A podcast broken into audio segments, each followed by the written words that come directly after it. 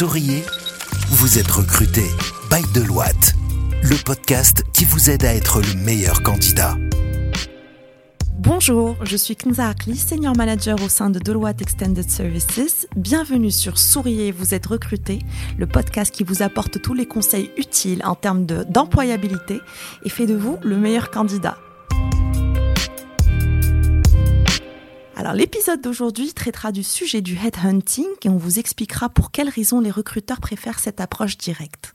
Avec moi ce jour pour animer notre podcast, euh, Hicham qui est euh, senior HRBP sur la partie cloud, et également Sophia Nouhi, qui est HRBP également sur la partie cyber. Je laisse euh, Sophia se présenter. Bonjour Kenza. Alors je m'appelle Sophia Nouhi, euh, je suis senior HRBP euh, pour l'équipe cybersécurité de Deloitte et euh, je suis très contente aujourd'hui de faire ce podcast avec vous. Alors pour démarrer euh, ce sujet, je pense qu'il n'y a pas mieux que commencer par la définition du headhunting pour ceux qui ne connaissent pas. Donc déjà, c'est quoi le headhunting? C'est le recrutement par approche directe qui consiste à identifier puis approcher des candidats potentiels qui occupent déjà un poste. Leur formation, leurs compétences et leur expérience et leur parcours professionnel correspondent idéalement aux exigences du poste à pourvoir. Donc le recrutement par approche directe consiste à identifier puis approcher des candidats potentiels qui occupent généralement déjà un poste. Leur formation, leur expérience, leur parcours euh, nous permet de voir un peu ce qu'ils font et voir s'ils correspondent à un poste que nous avons à pourvoir. L'intérêt, c'est de trouver le meilleur candidat possible pour un poste. Je trouve que c'est la meilleure solution pour répondre aux recherches euh, qui sont complexes et liées à la pénurie sur le marché. Il y a plusieurs appellations aussi. Euh, il y a la chasse de tête, approche directe et executive search. C'est vrai que quand on entend les mots headhunting ou euh, chasse de tête, euh, ces termes peuvent paraître assez nébuleux, mais en réalité, il s'agit bien d'un processus qui est simple. Et je te demanderai, euh, Sophia, si tu peux un petit peu nous expliquer euh, la façon dont, dont procède un, un chasseur de tête pour euh, trouver le candidat idéal. Alors en premier lieu, le recruteur prend le temps de comprendre le besoin, les missions du poste, les compétences clés recherchées chez les candidats et les caractéristiques précises du poste. Autant euh, d'éléments qui figureront ensuite sur la fiche de poste, euh, vient ensuite le moment de dénicher les profils qui correspondent très exactement aux attentes. On parle alors du sourcing, donc la chasse se fait euh, généralement sur LinkedIn par exemple. Alors l'idée est simple, identifier et contacter les candidats potentiels puis établir un premier contact avec eux. Une fois le contact est établi, il revient au recruteur d'identifier si le candidat qui peut satisfaire aux exigences du besoin et euh, de passer à l'étape suivante euh, avec le candidat. Alors, si on doit résumer tout ça, euh, quand on fait du headhunting, on démarre tout d'abord par la définition du candidat idéal. Généralement, quand on doit aller chercher ce candidat, c'est que peut-être le recrutement est confidentiel, donc on peut pas mettre des annonces et avoir des retours d'annonces et que ce soit publié. Ou bien euh, on a affaire à des, euh, recrutements sur des, métiers très pénuriques et qui sont euh, ou des expertises de niche. Et, et du coup, il faut que l'entreprise aille elle-même chercher les bons candidats. Donc une fois qu'on a défini quel est notre candidat idéal, généralement un, mouton a cinq pattes, on identifie les entreprises qui recèlent des bons profils. Généralement, ce qu'on fait, c'est qu'on va regarder euh, euh, les entreprises qui sont les concurrents euh, ou bien qui sont connus pour avoir les expertises métiers dans ce qu'on recherche chez ce candidat idéal.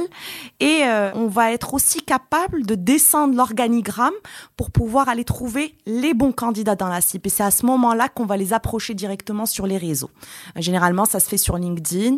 Ça peut se faire également par de la cooptation aussi via des euh, personnes qu'on connaît. Alors moi, ce qui m'intéresse maintenant, c'est qu'on parle un petit peu euh, du candidat. Une fois que vous avez approché vos candidats cibles sur les réseaux, comment euh, ce candidat devrait-il vous répondre? Généralement, quand nous sollicitons les candidats, on leur écrit un message d'approche avec un aperçu sur l'opportunité qu'on aimerait proposer. Et donc, pour avoir une meilleure compréhension et visibilité sur l'offre, il faut s'engager dans un échange téléphonique préliminaire pour euh, en savoir plus. Et donc, la première chose à faire de la part du candidat, c'est de répondre au recruteur aussi simple que ça, quelle que soit votre situation sur le marché, que vous soyez épanoui dans votre poste actuel ou bien vous êtes à la recherche d'un nouveau challenge, il faut tout de même prendre le temps de répondre aux recruteurs pour donner à closure, pour éviter les relances euh, inutiles.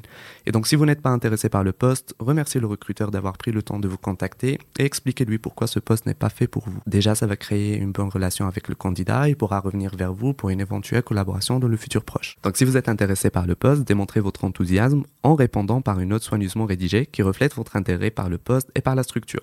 Et vous pouvez aussi de préférence envoyer votre CV pour renforcer l'échange. Donc le recruteur va prendre contact avec vous pour un premier échange. Donc soyez prêts pour mettre en avant vos domaines de compétences et d'expertise et aussi afficher votre motivation. Et donc, euh, préparez aussi quelques questions pour le poste. Euh, par exemple, euh, si l'entreprise propose-t-elle une formation et des opportunités d'évolution Quel est le mode de travail adopté Quelle est la suite du processus de recrutement, etc. Très bien. Tu as tout à fait raison, Hicham.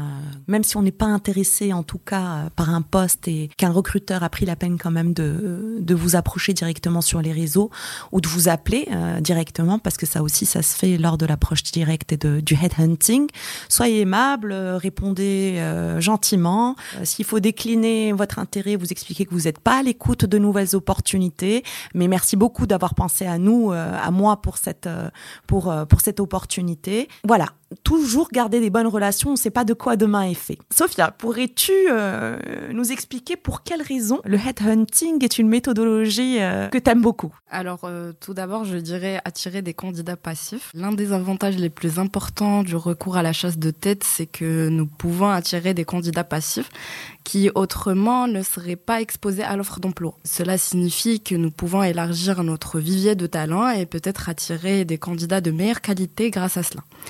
Euh, ces personnes ne recherchent pas activement des nouvelles opportunités d'emploi, mais les chasseurs de tête utiliseront leur réseau et leur capacité d'approche pour les localiser et les contacter de leur propre initiative. Cette façon de procéder par euh, approche directe euh, trouve tout son sens lorsqu'il s'agit de recruter des profils rares et euh, en tension difficile à dénicher. On cite par exemple le recrutement des profils IT ou bien des, dirigeants qui requièrent euh, une expertise particulière. Le défi est de taille. Il faut rivaliser pour convaincre des candidats euh, expérimentés et exigeants de rejoindre une nouvelle aventure. Merci Sophia pour cette intervention. Hichem, toi pour ta part, pour quelles raisons tu aimes faire du headhunting? Oui, comme Sophia l'avait souligné, c'est qu'on contacte des gens qui ne sont pas forcément à la recherche, qui voilà des candidats passifs, mais l'idée et l'intérêt, c'est de susciter leur intérêt, leur faire comprendre que l'opportunité que nous avons va leur apporter de la valeur ils vont intervenir sur de grands projets d'envergure, euh, ils vont changer de, culture et il y aura d'autres, d'autres bénéfices. C'est pas parce qu'ils n'ont pas la recherche que ça va pas être, euh, que ça va pas matcher plutôt avec euh, leur seniorité, leur domaine de compétences et d'expertise. Tu as tout à fait raison, Hicham, aussi, parce que j'ai envie de dire que la partie la plus difficile, au-delà d'aller identifier les candidats, c'est clairement d'intéresser le candidat et donc de le transformer. Donc, comment on le transforme en tant que headhunter, c'est connaître la structure sur le bout des doigts, ses avantages, mettre en avant euh, bah, tous les plus de l'entreprise et ce qu'elle peut apporter au candidat, connaître le poste. Euh, sur le bout des doigts également pour pouvoir le présenter correctement et avoir en amont toutes les réponses aux questions que pourrait poser euh, le candidat. Euh, L'autre partie, je dirais, qui est difficile, et pour terminer, une fois qu'on a notre candidat et qu'il a passé les entretiens, c'est vraiment le closer, comme on dit dans notre jargon, euh, c'est-à-dire que le candidat accepte notre offre salariale une fois qu'il a validé, qu'il est validé, pardon, et qu'il a passé tout le process de recrutement. À la base, un candidat qui n'est pas candidat, il y a quand même beaucoup plus de chances euh, de ne pas arriver à, le closer. Donc c'est pour ça qu'il faut être vraiment, je dirais, euh, dans la proximité avec lui tout au long euh, du process et tisser des liens très très forts. Comme ça, on n'a pas de mauvaise surprise. Donc plus vous tissez du lien avec votre candidat et plus il y a de chances qu'il soit transparent avec vous et vous dise réellement est-ce qu'il va accepter l'offre ou pas. Sophia, je pense que tu as d'autres éléments à nous partager sur euh, les raisons pour lesquelles euh, on aime faire du headhunting. Je dirais aussi euh, augmenter l'efficacité et l'optimisation du process de recrutement. Nous, autant que chasseurs de tête, l'approche directe peut accroître l'efficacité de notre process de recrutement en se chargeant d'identifier et d'approcher les candidats potentiels ainsi qu'en utilisant nos compétences et notre expertise pour trouver les personnes les plus qualifiées pour le poste à pourvoir. Donc cela nous permet d'éviter de trier un grand nombre de candidatures, par exemple, qui ne sont pas forcément adéquates aux besoins en question et peut tout simplement nous faire gagner du temps en fournissant les candidats les plus appropriés. Donc la chasse de tête peut être euh, une manière particulière efficace, particulièrement pardon efficace d'aborder le recrutement, euh, nous permettant potentiellement de procéder à des embauches euh, plus rapides.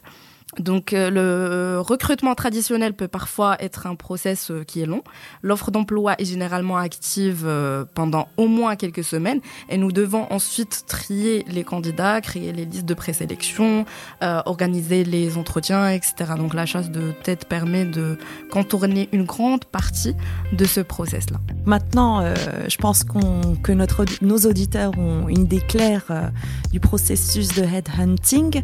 Donc au-delà des recrutements en interne, des recrutements via les publications, euh, au-delà des traitements des candidatures spontanées. Donc maintenant, vous en savez un petit peu plus sur le headhunting ou l'approche directe. Bah, merci Hicham, merci Sophia. Je vous dis à bientôt pour un nouveau podcast. Écoutez, souriez, vous êtes recruté sur toutes les plateformes de podcast. Souriez, vous êtes recruté, le podcast Bail de Loite depuis les bureaux de Casablanca.